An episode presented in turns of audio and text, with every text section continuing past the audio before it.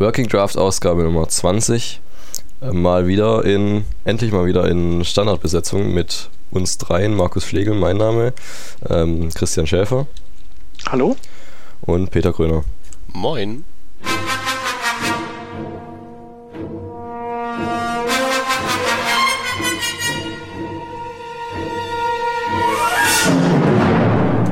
Ja, also nach langer Zeit, ich hatte ja jetzt die letzten Wochen ähm, ja, Abitur, beziehungsweise die letzte Woche war ich noch kurz beim Skifahren.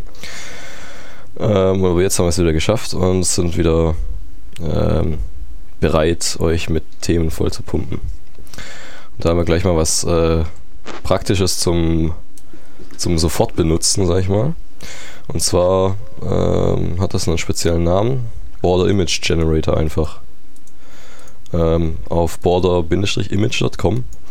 Und zwar geht es da um ähm, ja, Border Images, also, also Bilder, Bildgrafiken, die man als Border verwendet. Da hat der Peter mal vor, wie viele Monaten waren das? Äh, ja, vor. Ich denke, es waren mehrere Jahre, oder? War, war es schon so lang? Ähm, ich weiß es gerade nicht. Also ich habe mal einen Artikel darüber geschrieben. Ähm, ja, jetzt sehe ich es hier, 27. September 2010. In Browserjahren ist, sind das sieben Jahre, also ja, ist lange das stimmt. Her. Okay, ja, auf jeden Fall. Ähm, ja, man kann eben, wer es noch nicht weiß, auch äh, mit äh, den neuesten Browsern kann man auch die ver veranlassen, anstatt ähm, einen einfachen Strich oder so gepunktete Striche ähm, auch eine Grafik zu an, äh, anzugeben, die dann als ähm, Border verwendet wird, also als äh, Rand von einem Element. Und ja, die Technik dabei oder ja, das, das System dabei ist eben, dass ähm, so Offsets definiert werden von der Grafik, ähm, wo, also ich spezifiziere quasi, welcher Teil meines Bildes der linke Rand ist und welcher der rechte, welcher oben und welcher unten. Und dann kann ich da noch so angeben, ob der ähm, gestretched werden soll, dieser Bildbereich, oder ob er wiederholt werden soll. Oder ähm, ja, da gibt es dann noch dieses Round, das Weiß nicht, Peter, willst du da noch näher drauf eingehen? Ja, man kann es im Prinzip vergleichen mit ähm, CSS-Sprites. Also man hat im Prinzip ähm, alles, was man braucht, um eine Box zu zeichnen, mit einem Rahmen links, oben, rechts, unten und den Ecken. Und man kann das alles auf eine einzige Grafik draufquetschen und dann am Ende wirklich, wie du schon gesagt hast, nur die Offsets angeben. Und dann bastelt der Browser da automatisch eben ein, ähm, eine Rahmengrafik draus, indem er eben Teile streckt oder in die linken Ecken packt und so weiter und so weiter. Normalerweise würde man das machen, ähm, indem man halt diese Box innen mit ganz, ganz vielen Diffs ausstattet und dann ein Diff kriegt halt als Hintergrundbild den äh, oberen Teil des Rahmens und so weiter und so weiter. Und das geht eben alles mit Border Image, das ist in CSS3 eine Neuheit, ähm, braucht man das nicht mehr. Und das Problem dabei ist, dass natürlich die Syntax relativ kompliziert ist, wenn man eben eine ziemlich lange Reihe von Offsets angeben muss. Und es gibt das alte Problem, dass die einen Browser ähm, eben es mit dem einen Prefix haben und die anderen äh, mit jenem. Und vor allen Dingen ist es auch nicht ganz einfach, sozusagen das, was man dann als Sprite vor sich hat, mental in diese Stücke, Stücke zu schnippeln und dann die ganzen Offsets in Pixeln richtig anzugeben. Es ist ein riesiges Gefummel. Und da ist deshalb dieses Tool, dieser Border Image Generator, nicht ganz äh, verkehrt. Da gibt man eine Grafik an und dann kann man sich, naja, eben seine Border Image zu, zusammenklicken indem man wirklich ein, sich ein Grid zurechtzieht und dann sagt, ähm, und dann auch direkt eine Demo unten sieht, wie das ausschauen würde, wenn es fertig ist. Und das ist echt ein praktisches Tool, der diese schöne Sache dann auch, ja, was das dann wirklich auch benutzbar macht.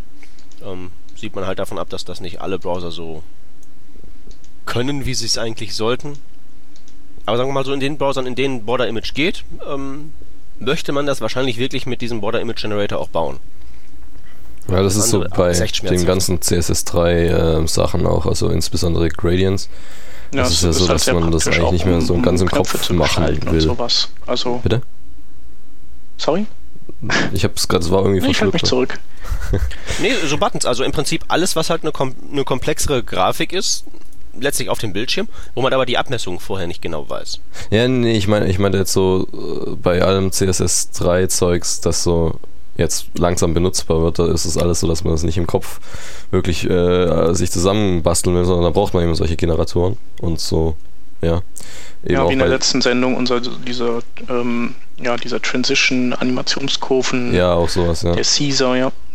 Ja, oder, oder ähm, was ich jedes Mal neu googeln muss, ist äh, ja eben Gradients, also CSS-Gradients. Ja. Ähm, weil, also da ist es noch schlimmer, da haben dann irgendwie alle Browser noch eine unterschiedliche Syntax, also nicht nur einen anderen Prefix, sondern komplett andere Her Herangehensweise. Und äh, ja, sowas ähnliches ist es hier auch, dass man eben ja, sich da nicht im Kopf äh, ver verrenken muss. Sondern man sieht's. Oh, was ist jetzt los? Alle da? Epic Fail.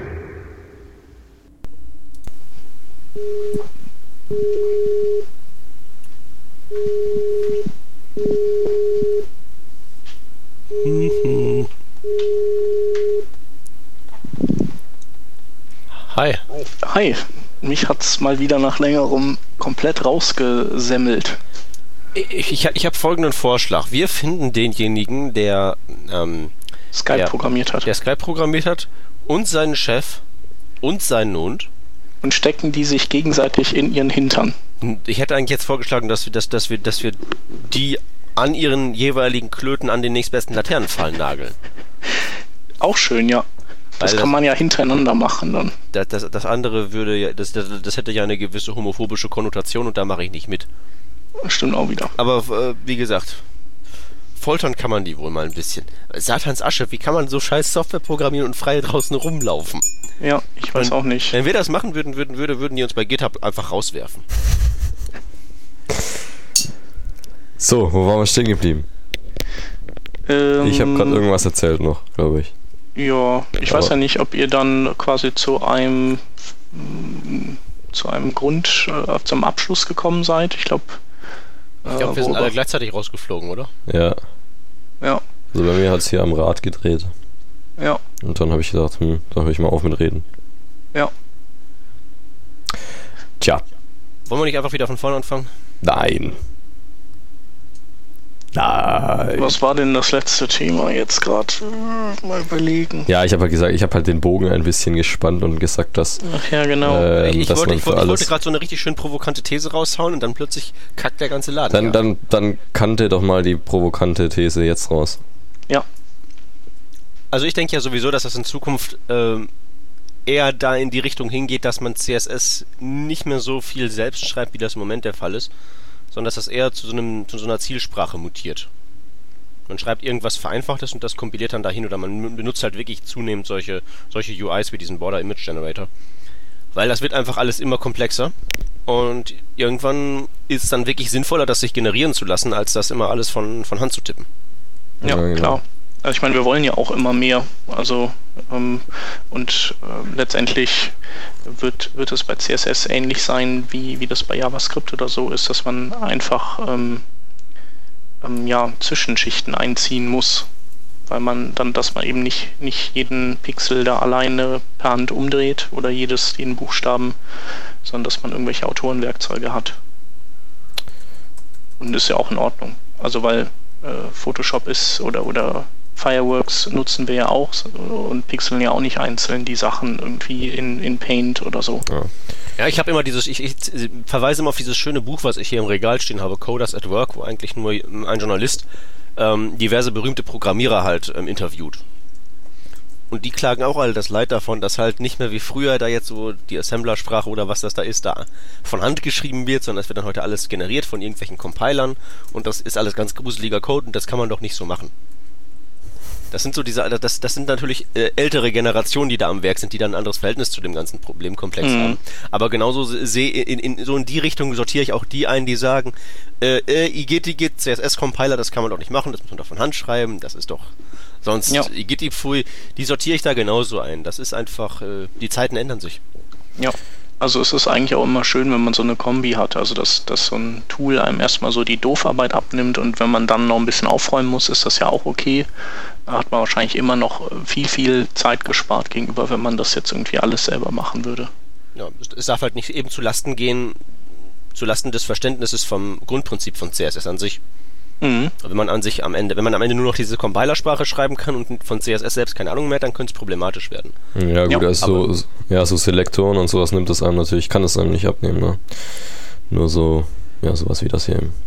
Das ja, das, das, das, das, das können wir ja sehen, ob das wirklich nicht möglich ist. Aber Selektoren sind auch äh, ziemlich kompliziert in CSS3. Also diese ganzen ähm, ja. Nth irgendwas Geschichten, da muss man auch schon mal manchmal nachschlagen, bevor man die. Ähm, die sind vor allem in meinen Augen komisch benannt, aber das ist was anderes. da habe ich, ja, glaube ich, mal drüber geblockt. Das, das natürlich auch, aber die, die sind, es wird halt, ne, es wird nicht leichter. Also ent, entweder werden wir halt mehr von diesen Tools haben oder was ähm, eigentlich ich für noch wahrscheinlich halte, ist, dass wir in Zukunft mehr Spezialisten haben werden, dass dann solche universalen Nerds wie wir einfach aussterben. Ja, wir bauen eine Webseite. Wir brauchen den CSS5 Selektor, einen Selektor-Nerd, der für uns Selektoren schreibt. Ja, warum nicht? Ja. Warum nicht? Genau wie in so Hollywood-Filmen, wo dann nur einer nur so für die Tatze von dem Monster zuständig ist oder so. Zum Animieren. Ja, warum nicht? Ja. Warum nicht? Ich, ich schaue hier gerade jetzt mit meinem äh, dem Editor meiner Wahl nach. Da gibt es auch so ein CSS, ähm, also ein abstrahiertes Interface mit Klick und äh, Buttons und so, wo ich eben CSS so einstellen kann. Aber da finde ich jetzt leider nicht sowas wie sowas CSS 3 mäßiges wie Gradients und Box Shadow und sowas oder Border Image. Das wäre natürlich irgendwie wünschenswert, dass das alles in meinem in meiner meinem Editor schon drin ist, weil äh, mir da tausende solche Generatoren aus dem Internet zusammensuchen, ist jetzt auch nicht so der Hit. Mhm. Ich hätte das gerne da drin. Ja, oder eine Sammelseite, wo alles drauf ist. Ja, ja, genau. Weil also so, so vom, von der Bedienung her ist, finde ich jetzt das hier nämlich gar nicht mal so toll. Das ist irgendwie bisschen arg frickelig. Ich würde da gern ein bisschen mehr, bisschen längere Slider und sowas. Also, ja. wäre mal gut, wenn. Moment, du hast doch den Webinspektor da. Mach sie dir doch länger. ja, dann brauche ich ja wieder, also, dann kann ich es mir auch gleich komplett selber bauen. Ich da mit dem Webinspektor da rum manipulieren muss, also auf dem Teil, das ich eigentlich nur schnell Ja, du kannst du das Ding ja auch hier anscheinend auf GitHub forken und dann baust du dir das so, wie du es gern hättest. Genau, das stimmt allerdings, das wäre gut, ja. Das ist eh cool, dass man mittlerweile immer alles auf GitHub hat und dann kann man sich's forken und das ist schon schön. Ja. Ich kann mir gar nicht mehr, ich kann mir gar nicht ausmalen, wie Open Source je ohne GitHub funktioniert hat. Es muss ja eine Qual gewesen sein, sondergleichen. Ja, musst du auf, wie heißt das, äh, dieser Friedhof für Open Source? SourceForge? Genau. das ist, kann man, kannst du gar nicht mehr vergleichen. Das ist ja. Ähm, Ach so, was mir noch eingefallen ist zu diesem Border Image Ding. Ähm, ich habe ja. Jetzt höre ich mich irgendwo wieder selbst. Mama, Mir und ich aber einfach nur. Ja, das verwirrt mich auch. Ähm, ja, ich habe ja irgendwie mit Schatten und sowas äh, der letzte bisschen viel rumgemacht und dann hatte ich mal auf einer Seite auf einmal äh, so viele Schatten, dass beim Scrollen ziemlich geruckelt hat. Dann ist mir aufgefallen, das wäre eigentlich so, äh, das ist so eigentlich noch gar nicht so richtig benutzbar. Ich weiß nicht, was da los ist mit den Schatten. Ähm, die werden wahrscheinlich halt jedes Mal, wenn da gescrollt wird, neu berechnet. Und da könnte man mit Border Image eben einfach sich den Schatten selber basteln, so also für den Übergang, bis die mal das in den Griff bekommen haben. Das wollte ich nur noch so als Anmerkung. Ja, das bestimmt kann, also ich habe es auch noch nicht getestet, aber ähm, manchmal, weiß ich nicht, wenn man das Pferd von hinten aufzäumt, dann ist irgendwie ganz anders, ne? Und dann ist, ist es doch flüssig oder so. Hm. Ja. Ähm, also ich weiß nicht, wie das mit den Schatten ist. Ich glaube, also da wollte ich auch noch so einen Aufruf tätigen, wer, ähm, ich glaube, ich könnte da mal eine Demo oder sowas verlinken, ähm, mit ziemlich viel Schatten und Animation und so. Und ähm, dann einfach mal so die Rückmeldung, bei wem es ruckelt, weil bei mir ruckelt das ziemlich arg. Und jetzt beim, äh, bei dir, Shep, da war das, du hast so einen Mörder-Computer, äh, da hat das nicht, nichts gemacht, aber ja, würde mich mal interessieren, ob das irgendwie nur an meiner Kiste hier liegt, die eigentlich auch nicht so alt ist und so langsam. Also so ein MacBook, das macht ja, das kann ja alles. Äh, wie man weiß. Das würde mich mal interessieren. Also ich glaube, ich verlinke das einfach mal dann. Ich würde im Zweifelsfall die Betriebssystem-Browser-Kombination beschuldigen. Ja, mh. Hm. ja, aber vielleicht auch einfach die Grafikkarte, die du drin hast. Ich weiß ja, nicht, ja, wenn du jetzt so eine zwei Jahre alte ähm, Onboard Nvidia-Grafik hast, dann ist die halt, dann stinkt die halt einfach ab gegen, gegenüber so einer separaten Desktop-Spiele-Grafikkarte. Ja, eigentlich so eine M130 oder so, äh, 130M, sowas in der Art.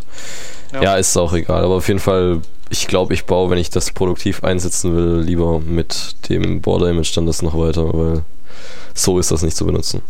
Nur so ja. als Anmerkung. So, dann haben wir, was äh, ziemlich große Wellen geschlagen hat. Ähm, httparchive.org. Jo. Ähm, äh, Chef, du hast dich da damit befasst. Genau, das ist äh, das neueste Baby von dem Steve Sodos, dem äh, Performance-Papst, äh, dem, dem größten Performance-Papst der Welt sozusagen. Ähm, was der, was der gebaut hat und was, was auch schon steht seit Oktober letzten Jahres, ähm, nennt sich äh, HTTP Archive und das ist ähm, vergleichbar ähm, dem Internet Archive. Das heißt also, ähm, dort werden regelmäßig ähm, ja, sowas wie vielleicht Schnappschüsse von Seiten gemacht. Ähm, nur, dass das Internet Archive äh, versucht, die, die Inhalte zu konservieren und das HTTP Archive, das ähm, hat zum Ziel, die Architektur festzuhalten. Sprich, ähm, woraus, also aus welchen Bauteilen bestehen Seiten, ähm, welche Größe haben diese Bauteile, ähm, wie sind die Ladezeiten, welche ähm, JavaScript-Libraries werden so ähm, benutzt. Also hat, hat nicht nur ähm, so einen historischen äh, ähm, Anspruch, sondern auch einfach, dass man sieht, wo, wo bilden sich so Trends ab. Also man kann dann irgendwelche Zuwachskurven von jQuery sehen und irgendwelche Abschmierkurven von, keine Ahnung, Prototype oder was halt gerade nicht mehr so angesagt ist. Und das macht er im Zwei-Wochen-Rhythmus ähm, über ein Set von 17.000 Seiten hinweg. Und diese 17.000 Seiten sind ähm, die, die Top ähm, 1000 Alexa-Seiten, glaube ich, dann die 10.000 ähm, Quant Quantacast-Seiten, die da verzeichnet sind. Und ähm, also ist sehr aufschlussreich, ähm, weil man sich selbst dann ähm, so verorten kann im Vergleich zum Rest der Welt. Und man kann eben auch einfach ähm, ähm, ja, so vielleicht Sachen, die, wo man denkt, so, ich habe den Eindruck, dass das und das sehr häufig praktiziert wird, das kann man halt endlich mal auch in, in Zahlen dann ähm, bestätigt sehen oder eben auch man, möglicherweise widerlegt sehen. Ja, man kann zum Beispiel sich bestätigt sehen darin, dass äh, Flash weniger wird. Oktober mhm. 2010 ist hier das älteste vom äh, was gelistet ist und da sind es noch 113 Kilobyte, die so durchschnittlich ausgeliefert werden und ähm, ja, jetzt im März sind es noch 84 Kilobyte. Ja. Und Images haben stark zugenommen da hingegen. Also ich weiß nicht, ob das äh, obwohl haben die zugenommen?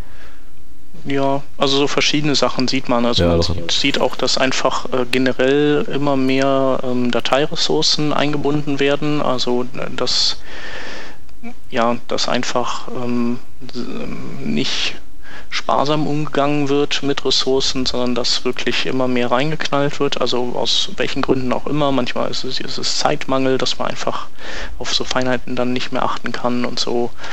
Ähm, ja, äh, ist, zum Beispiel habe ich letztens auch mal ähm, hochgerechnet, da, da habe ich auch die Daten von Quantacast genommen.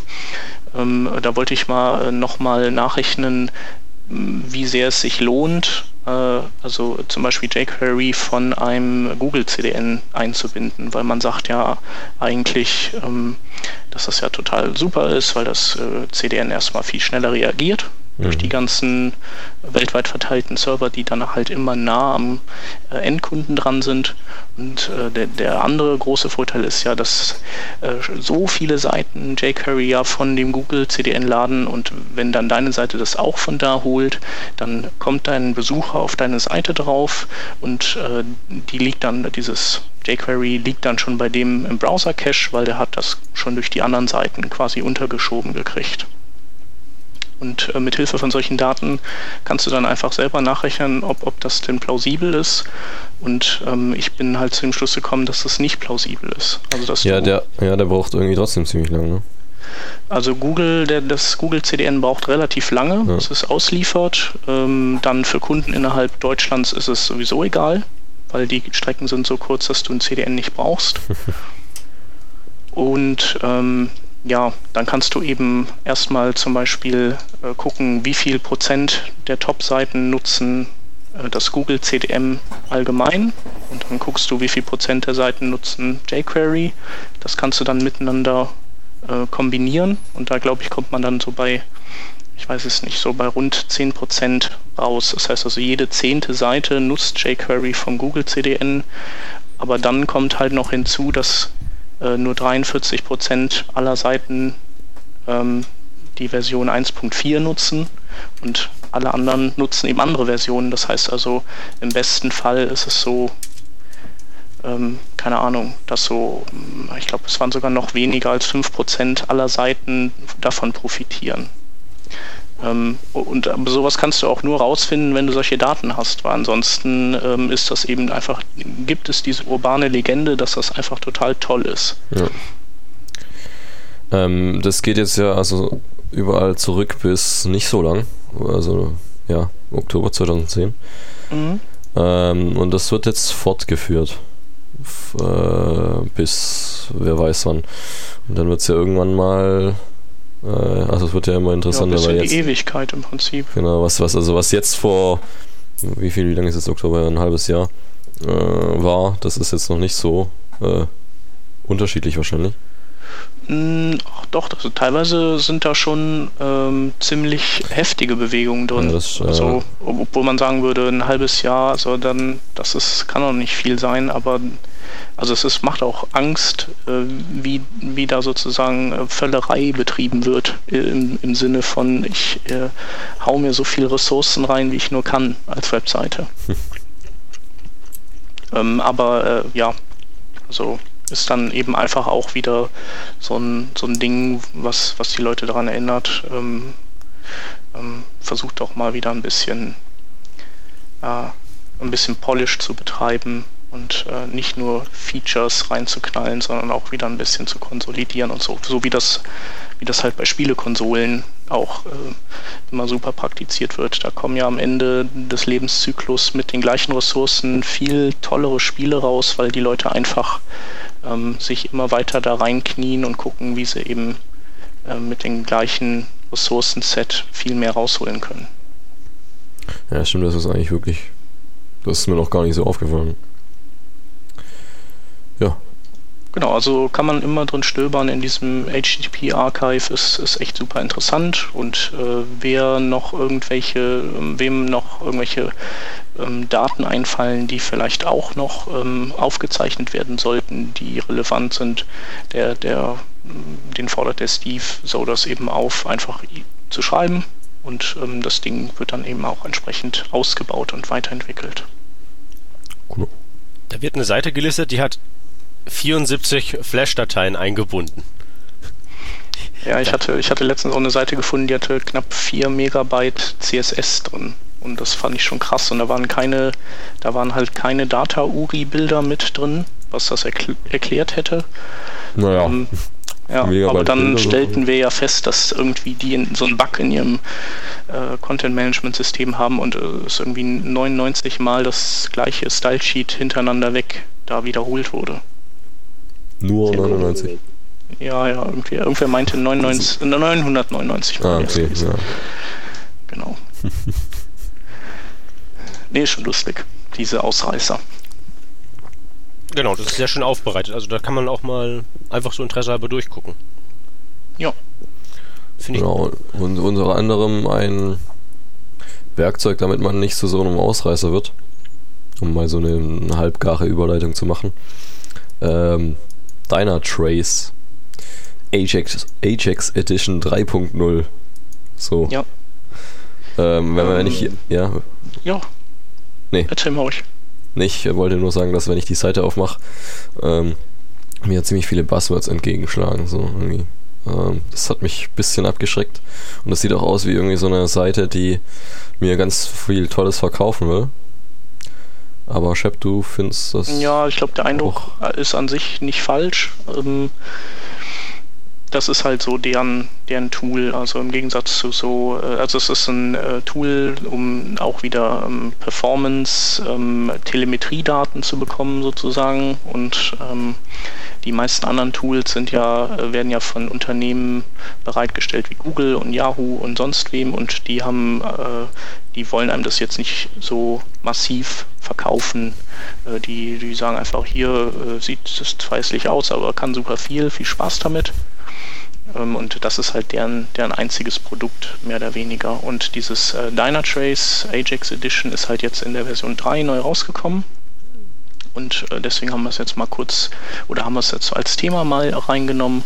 Ähm, und das ist halt, also ist ein sehr cooles Tool, ist ein, äh, eine Standalone-Applikation, die, ähm, die sich dann äh, verbindet mit den äh, verschiedenen Internet Explorern und auch äh, mit Firefox 3.6 und dem 4er kompatibel ist.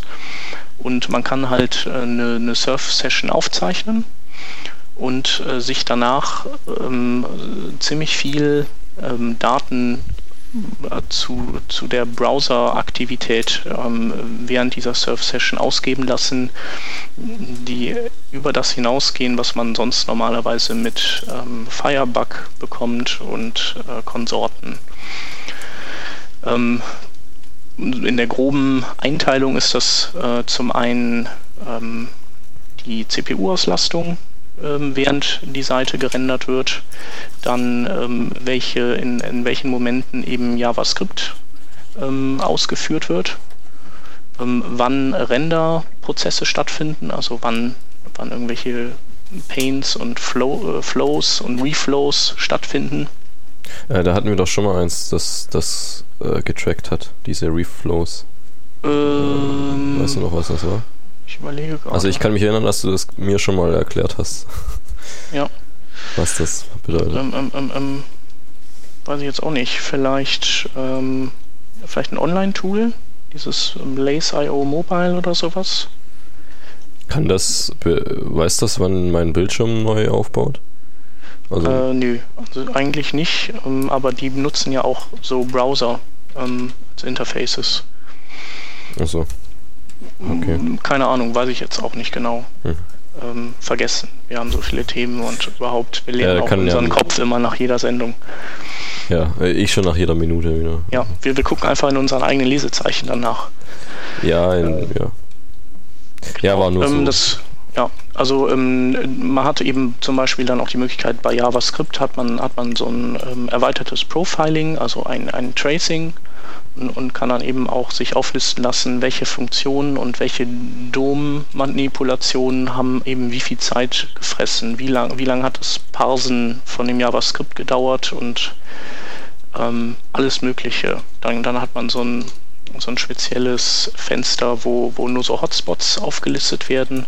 Das heißt also, da wird, wird so aus allen möglichen ähm, also aus allem, was so passiert, wird, wird dann eben das, was am meisten Zeit verbraten hat, ähm, gelistet und man, man, hat auch so diese Tipps von YSlow drin, also benutzen Sie bitte nicht mehr als so und so viel CSS-Dateien, sonst ist das irgendwie, sonst wird Ihre Seite lahm.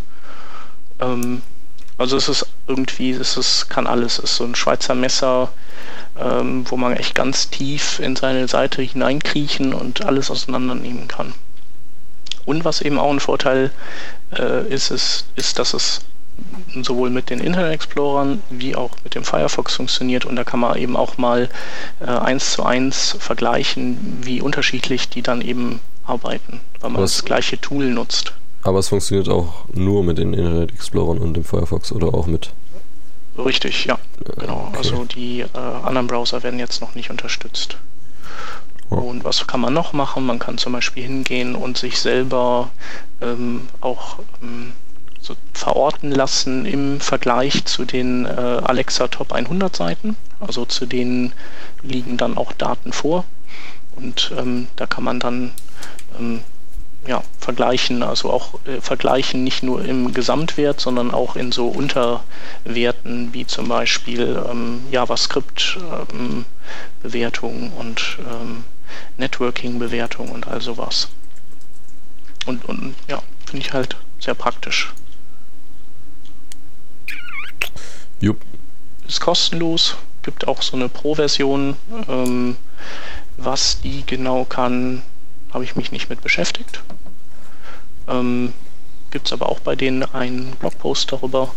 Und ich glaube, wenn ich das jetzt hier so richtig interpretiere, dann ist diese Firma Dynatrace auch ein österreichische äh, oder ein österreichisches Unternehmen. Ja, also die Berge lassen es vermuten. Genau, und die, die, die, Namen der beiden Autoren, die da immer bloggen, mhm. auch und äh, auch der europäische Firmensitz. Ähm, sie, sie haben sich irgendwie so einen Tarnmantel äh, so einen amerikanischen Tarnmantel umgeworfen, aber ich glaube, an sich ist das eine österreichische Firma. Aber vielleicht glaube ich das auch noch. Doch, also die Namen hören sich auf jeden Fall, mhm. ähm, wie sagt man, deutschsprachig. Ja. ja, genau. Ja, vielleicht haben die auch mal Lust hier, wer weiß, zu kommen in die Sendung. Ja, können wir uns ja mal vormerken, dass wir die vielleicht mal für so eine Schwerpunktsendung einnehmen. Ja, jeder, der Deutsch spricht, ist ja uns schon mal willkommen, weil das ist ja nicht so äh, üblich äh, in der Szene hier. Also sind genau. Steve Sodas oder sowas, wenn der nochmal, wenn der Deutsch könnte, das wäre vielleicht, das wäre cool. Ja, dann, da werden uns die Köpfe rauchen wahrscheinlich. Ja. Ja, nee, genau. Also ähm, würde ich empfehlen, alle, die so in, in dem Bereich interessiert sind und vielleicht auch mal andere Dinge rausfinden wollen, sowas wie CPU-Belastung und äh, ja, ein bisschen, bisschen tiefer in das äh, JavaScript-Tracing reingehen wollen, für die ist das vielleicht ein, ein cooles Tool. Ja. So, wenn du gerade so schön am Reden bist, dann kannst du eigentlich gerade weitermachen mit der jsconsole.com. Ja. Ähm, die JS-Konsole, das ist so ein ähm, Ding, das ähm, entfernt mm, mit diesem Winery verwandt ist, über das wir schon mal mm, gesprochen hatten. Also Winery, streng genommen. Ähm, und das war ja äh, eine Art Web-Inspektor ähm, mit dem man sich äh, entfernt an zum Beispiel mobile am Browser dran klinken kann und, und dann da so ein bisschen rumdebuggen kann oder inspizieren. Äh, und die JS-Konsole ist äh, sowas wie, ja, ist eine JavaScript-Konsole, ähm, auch für ähm, äh, zur entfernten Nutzung und da vornehmlich auch wieder, um ähm, in mobilen Browsern eine, eine, oder in mobile Browser debuggen zu können. Ähm, der Unterschied ist aber, dass man bei JS-Konsole ähm, einfach nur einen Web-Service nutzen kann. Also man geht da drauf und dann ähm, hat man da so eine Kommandozeile und ähm, da gibt man dann ein Listen und dann bekommt man so ein, ähm, so ein Key zurückgeworfen und ähm, man bindet dann in seine ähm, zu debuggende oder zu testende Seite ähm, ein JavaScript von JS-Konsole ein, wo dann hinten diese, dieser Key dran ist. Ähm, wenn man äh, keinen Zugriff auf den Quelltext hat, dann kann man das auch per äh, Bookmarklet machen. Und ähm, ja, dann hat man eben sein, dann hat man auf seinem Desktop-Rechner ähm, die altbekannte JavaScript-Konsole, wo man sich dann äh, Konsole .log ausgeben lassen kann, wo man andersrum aber eben auch ähm, ja, Befehle eingeben kann, die dann auf dem mobilen Gerät ausgeführt werden. Also eigentlich exakt das, was man von der JavaScript-Konsole kennt. Ähm, ja, und das, das ähm, macht es einem eben möglich, ähm, angenehm und mit genug ähm, ähm, Darstellungsraum ähm, Dinge auf so kleinen Mobiltelefonen gerade zu ziehen. Genau. Also mehr gibt es dazu nicht zu sagen. Es gibt ein kleines äh, YouTube-Video, wo das demonstriert wird. Das dauert irgendwie siebeneinhalb Minuten und damit ist äh, ähm, ja, die Sache dann gegessen und man hat es kapiert. Und ich finde es einfach ein gutes Tool, weil man sich nichts installieren muss und einfach mal schnell los debuggen kann. Ja. Der Peter hat gar nichts mehr zu sagen, oder? Der Peter ist, glaube ich, jetzt richtig, ähm, der ist Buff. Ähm, naja, ich, ich, bin halt nicht, ich stecke halt nicht so tief in der Mobilentwicklung drin, deswegen ist das jetzt nicht so genau, äh, meins. Genau, also ich meine, der, der Gag bei der Mobilentwicklung ist einfach, es gibt irgendwie auf den Dingern selbst so gut wie keine Tools, was auch daran liegt, dass selbst wenn es die gäbe, reicht der Platz eh nicht aus, um, um irgendwie einen wirklichen Nutzen daraus zu ziehen. Also muss man nach und nach irgendwelche Tools bauen, die dann nicht mehr lokal auf dem System laufen, sondern die, die irgendwie, mit denen man entfernt den ganzen Krempel machen kann, wo man im Endeffekt seinen Rechner als Terminal nutzt und, und den dicken 24 oder 30 Zöller äh, nutzen kann, um richtig schön debuggen zu können, während das ähm, kleine Mini-Telefon dann neben einem da rumliegt. Ja, also ich, ich, bin auf jeden Fall dafür. Mehr Tools brauchen wir für den ganzen tollen Krempel, der da auf uns zukommt.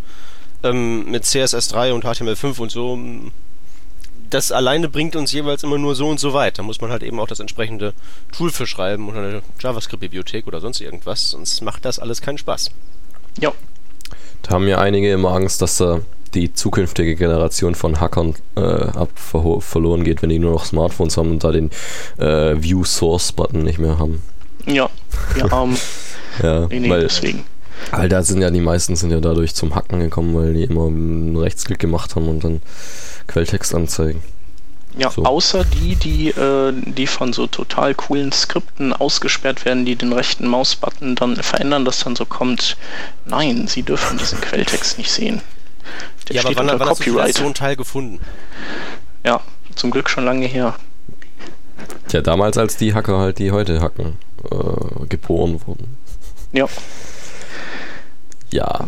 Jo, wir haben noch ein äh, ähm, Ding in ein abschließendes äh, Tool in unserer Liste und zwar ist das Amplify.js. Das ist oder ist das eine Tool-Sammlung, ne? Es ist, es ist so eine API quasi, kann man das verstehen. Also es ist, also man benutzt das als API. Genau, es ist, also es ist im Prinzip ähm, ein, ein Tool für jQuery und ähm, das macht im Prinzip ähm, folgendes. Wir haben ja ähm, mit HTML5 so viele tolle, schöne Möglichkeiten, ähm, mit Daten ähm, umzugehen. Zum Beispiel die clientseitig zu, zu cachen. Das Problem ist halt immer nur, okay, ich kann jetzt Daten clientseitig cachen, aber wie ähm, binde ich das jetzt in meinen laufenden Prozess der Applikationsentwicklung ein? Wie, wie verzahne ich das mit meinem üblichen Anfrage-Antwort-Modell? Das ist immer so das größte Problem und das ist zum Beispiel auch das, was mich immer sehr bei den, ähm, wenn ich HTML5-Schulungen äh, mache und wir Offline-Applikationen bauen ist, bauen, ist das Schwierigste eigentlich, nachdem die Technik steht, die offline Sachen speichert, ist das Schwierigste tatsächlich und das meiste Getippe, das eben in ein bestehendes System reinzubauen. Weil das Verzahnen ist schwieriger als letztlich das Umsetzen der Funktion. Und damit man eben sowas in Zukunft nicht mehr hat, braucht es eben Tools und dieses Amplify.js ist ähm, genau der richtige Ansatz. Und genau von der Sorte Tool brauchen wir viel, viel mehr. Das ähm, Sag nochmal den Fall jetzt an einem praktischen Beispiel, wo, wo, also, ähm, wo klemmt es mit der Integration dann? Also zum Beispiel, ähm, was ich bei meinen Schulungen immer mache, ist, ähm, wir gehen von einer fertigen Web-Applikation aus. Das ist so ein einfaches, so eine To-Do-Liste. Da kann man eintragen, Datum und ähm, To-Do-Punkt und dann speichert man das. Und dann macht die Applikation von Haus aus bloß einen Ajax-Request an den Server, speichert das Ding ab, kriegt eine Antwort zurück und zack, ist der Punkt gespeichert. Mhm. Das ist also eine stinknormale Web-Applikation. Was man dann natürlich machen kann, ist diese ganzen To-Do-Punkte auch offline speichern. Im Local Storage des Browsers. Und eben diese, diesen Datensatz zu speichern, das ist auch eine Sache von zwei Zeilen. Das Haarige ist es halt so zu machen, dass man dann so diese Unterscheidung macht, wenn ich klicke jetzt auf meinen Button, ich stelle erstmal fest in meiner Browserlogik, ich bin jetzt online oder ich bin jetzt offline. Wenn ich online bin, dann betrete ich Programmzweig A und mache dieses und jenes. Wenn ich offline bin, betrete ich Zweig B und mache dieses und jenes. Okay, das ist noch relativ simpel. Das Problem kommt dann eben, wenn wir irgendwann mal wieder im Offline-Modus sind. Wir haben Daten kleinseitig gespeichert und wollen die dann synchronisieren. Und spätestens das ist dann, artet dann in Arbeit aus, die nichts mehr mit der eigentlichen Sache zu tun hat, nämlich ich will einfach nur meine, ich will mit meinen Daten irgendwas machen. Mhm. Das ist unnötige Denkarbeit, die man sich nicht dauernd machen sollte. Und ähm, hier kommt eben dieses Amplify.js zum Tragen. Das ist im Prinzip, ähm, also das beschreibt sich als einfach eine API, um ähm, Daten zu handhaben. Und letztlich ist es nicht mehr. Man sagt einfach amplify.request und dann holt sich das Ding Daten und diese Daten können dann entweder über einen Ajax-Request ähm, kommen oder eben aus einem kleinseitigen Speicher. Das ist alles schon da rein verzahnt. Man schreibt nur noch eine Zeile, um diese ganze komplizierte, ähm, wenn online dieses, wenn offline jenes Geschichte, die ist einfach von einem weg abstrahiert. Okay. Und dann nutzt man die ähm, eben die HTML5-Power, ohne wirklich sich mehr Arbeit zu machen. So wie es ja eigentlich sein sollte. Das soll uns ja vorwärts bringen und uns helfen und uns nicht in, in Verzweiflung stürzen und noch mehr tippen lassen. Und das ist eigentlich nur ein, ein ganz kleines jQuery-Plugin, was genau das macht. Und das ist klasse und davon sollte jeder ähm, jeden Monat eins schreiben. Irgendwie sowas. So ein kleines Tool, was eins von diesen spezifischen Problemen löst, indem man da einfach eine schöne Abstraktionsschicht drauf macht, die das Ganze benutzbar macht. Also jQuery-Plugin, sagst du, dass ähm, die Aussage ist, dass sie möglichst bald unabhängig von jQuery werden wollen. Also die 1.0 Alpha, die ähm, hat noch sehr viele Abhängigkeiten von jQuery, aber die Beta soll alles so weit wie möglich außer äh, jQuery Ajax ähm, äh, abwerfen, quasi. Und wahrscheinlich dann irgendwann das auch noch äh, einbauen, damit man da jQuery gar nicht mehr braucht, sondern dann eben sein äh, Tool der Wahl oder sein, äh, wie heißen die Dinger? Framework. Framework der Wahl äh, benutzen kann damit. Genau. Also, ähm, so in diese gleiche Kerbe haut zum Beispiel ähm, JStorage rein. Das hat vielleicht schon der eine oder andere gehört. Das ist einfach so ein Teil, das zum Beispiel die Offline-Speichergeschichte insofern abstrahiert, als dass es ja so ist, jeder Browser unterstützt irgendeine Technologie zum Offline-Speichern, aber nicht alle unterstützen irgend, da gibt es keinen gemeinsamen Nenner. Noch nicht, also weil ja noch IE6 und so da draußen rumkrebsen. Und das ist auch so ein Tool, das vereinigt das Ganze einfach. Und das sagt sich auch, wir brauchen halt irgendein Framework, ist uns egal, ob es jQuery oder MooTools oder Prototype oder sonst irgendwas ist. Gib uns eins und wir funktionieren. Das ist einfach, hm, so will man arbeiten. Man sagt einfach, speichere meine Daten, oh, ist egal wie. Und dann macht das Tool das. Und von der Sorte brauchen wir mehr. Schreibt sie. Ja, das macht, macht das Tool ja hier auch, ne? Und ich bin gerade erstaunt darüber, dass es Local Storage schon ab IE8 gibt. Ähm, ja, das ist. Laut äh, denen. Nee, nee, das ist auch so. Das ist im Internet Explorer 8 drin und das funktioniert äh, 1A. Irre. Ja, Local Storage alleine bringt nur nicht sonderlich so viel, wie ich äh, gemerkt habe, wenn ich als ich es mal benutzen wollte. Äh, weil man eben doch immer irgendwie schon sowas wie Tabellen wegspeichern will.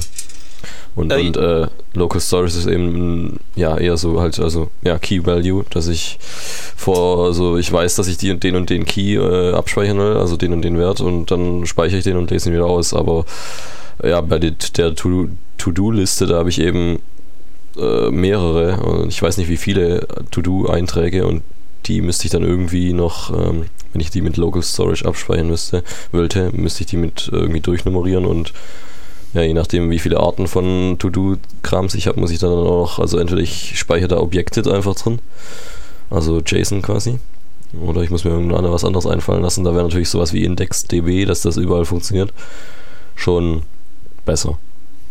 Aber Ähm, man hat ja, jetzt klar, eben noch klar, nicht klar. alles. Also ja. dieses Local Storage ist eigentlich mehr so eine Art ähm, Cookie-Ersatz eigentlich. Genau. Ja, äh, es ist mehr so in der Region einzuordnen und nicht in der Region von Datenbank. Da kommt eben ähm, IndexDB, wie du schon gesagt hast.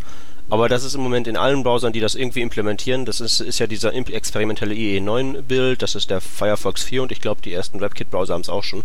Ja, also der. Aber das ist in allen, so glaube ich, so nach dem letzten, was ich gelesen habe, so dermaßen fundamental kaputt, dass man es nicht mal mehr zum Rumhacken gebrauchen kann. So war Ja, jedenfalls es mein Kenntnisstand. ist vor allem irgendwie überall ein bisschen anders auch. Also die Mozilla-Dokumentation ist ziemlich gut und ausführlich, aber da, äh, wenn ich die durch, als ich die durchgelesen habe, da habe ich dann irgendwie was anderes noch durchgelesen. Die war dann wieder komplett anders. Äh, Oder nicht komplett, komplett aber so, dass ich es auf jeden Fall nicht mehr gerafft habe, was jetzt richtig ist. Ja, also man muss ja auch sagen, es ist ja, es ist ja noch äh, eine relativ neue Entwicklung. Also wann haben die beschlossen, das, ähm, Hm. Das, das so zu machen mit IndexDB?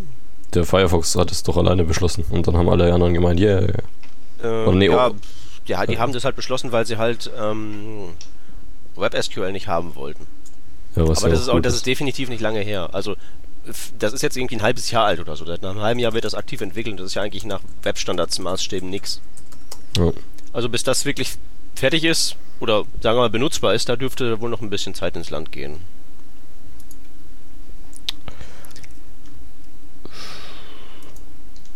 Äh, Bisschen deprimierend, aber ist halt so. Und bis dahin muss man sich halt eben das bisschen, was man hat, ähm, mit eben so Tools wie ähm, Amplify oder JStorage so angenehm wie möglich machen und dann heißt es Augen zu und durch. Ja, spricht ja auch generell nichts dagegen. Also ich meine, ähm, irgendwann kann man dann vielleicht hingehen in zwei Jahren und dann JStorage oder Amplify.js gegen die aktuellste Version tauschen und ähm, dann arbeitet das im Hintergrund vielleicht sogar mit einer noch tolleren Technik, die wir heute nicht kennen und wir müssen unseren Programmcode eigentlich nicht ändern. Also am 1. Juni, glaube ich, müsste das gewesen sein, mit dass Mozilla angekündigt hat, dass sie das nicht machen wollen und dann haben sie ja ähm, IndexDB hieß ja mal ähm, Web Database API. Nee, das war. Ähm, ach, auf jeden Fall hieß es mal anders und dann haben sie es so angekündigt. Es müsste am 1. Juni gewesen sein, soweit ich das jetzt hier äh, nachrecherchiert habe. Und dann haben wir dann gemeint, ja, das ist gut. Beziehungsweise alle, glaube ich, bis auf Apple. Wieder mal. Ja, es ist halt. Ähm, also ich, ich, ich kann die, ähm, die Entscheidung, ähm, also je nachdem welches Argument davor gebracht wird, ist das mal mehr, mal weniger nachvollziehbar.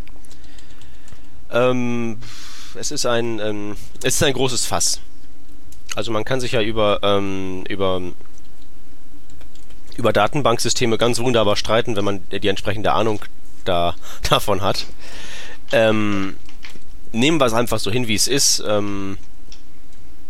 Ja, bleibt uns sowieso nichts anderes übrig. Erstens das und zweitens ist, das ist ja zum Beispiel so dieser ganze, dieser ganze SQL-Dialekt, der jetzt da, ähm, SQL, was da jetzt zur Debatte gestanden hätte mit WebSQL, der hätte man sich ja mal überlegen müssen, dass, dass, dass der an sich ja nicht standardisiert ist irgendwann fängt es dann an, wenn man dann irgendwie so in die esoterischeren Bereiche hineingeht, die so über Select irgendwas vom sonst wo hinausgehen, dann fängt eben zwischen diesen verschiedenen Datenbank Datenbanksystemen, da gibt es dann Unterschiede.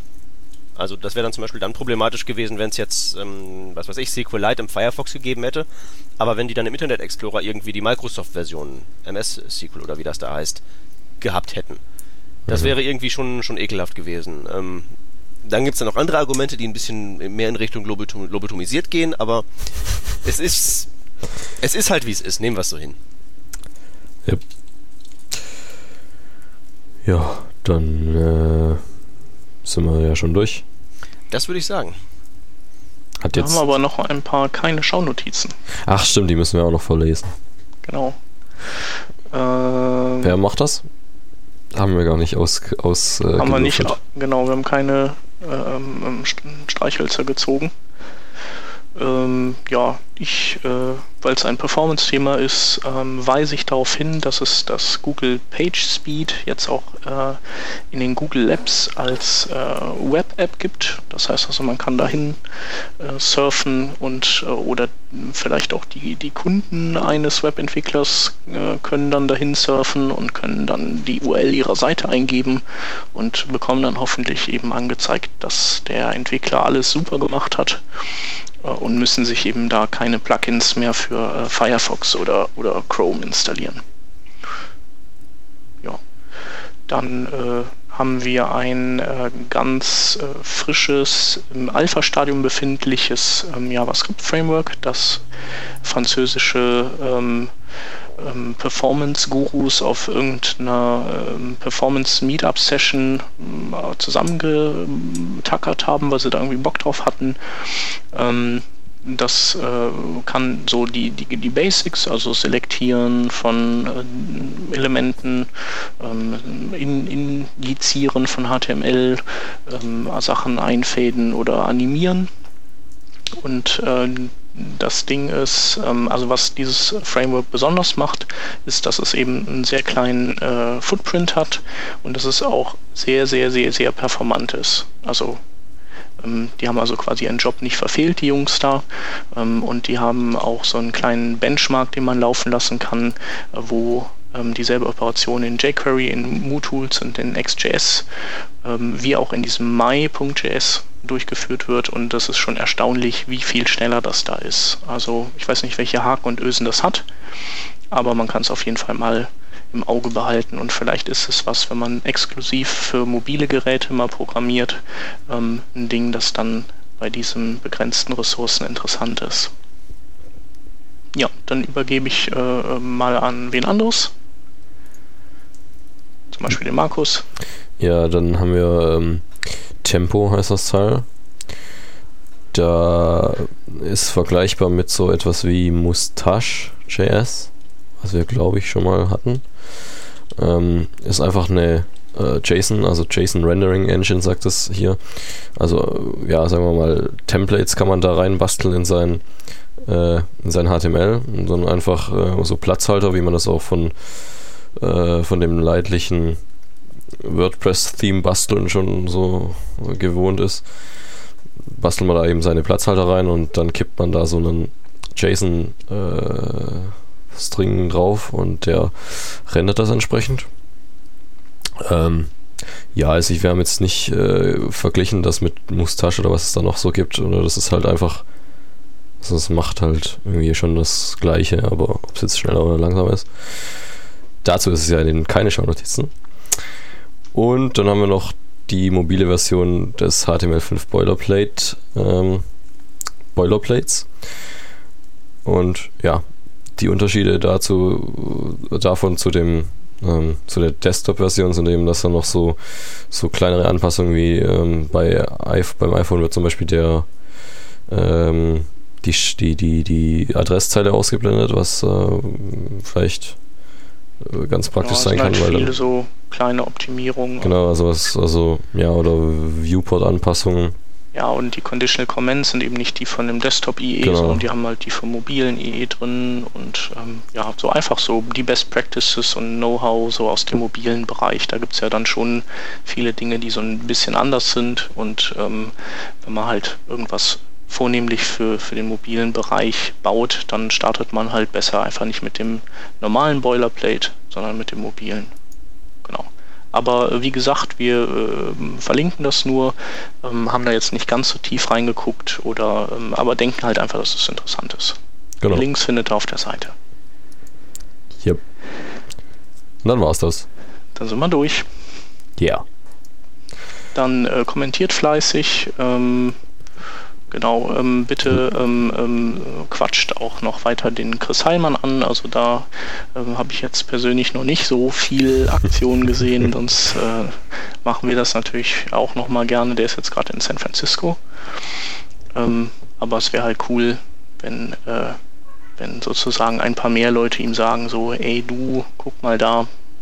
Und dann ähm, kriegen wir den an die Angel. Genau. Sonst ist der Firefox 5 schon draußen, bis wir den haben. Ja, im Juni soll der ja kommen. Ja. Wir verabschieden uns. Genau. Tschüss. Bis nächste Tschüss. Woche. Zum nächsten Dienstag dann. Jo, ciao. Tschüss.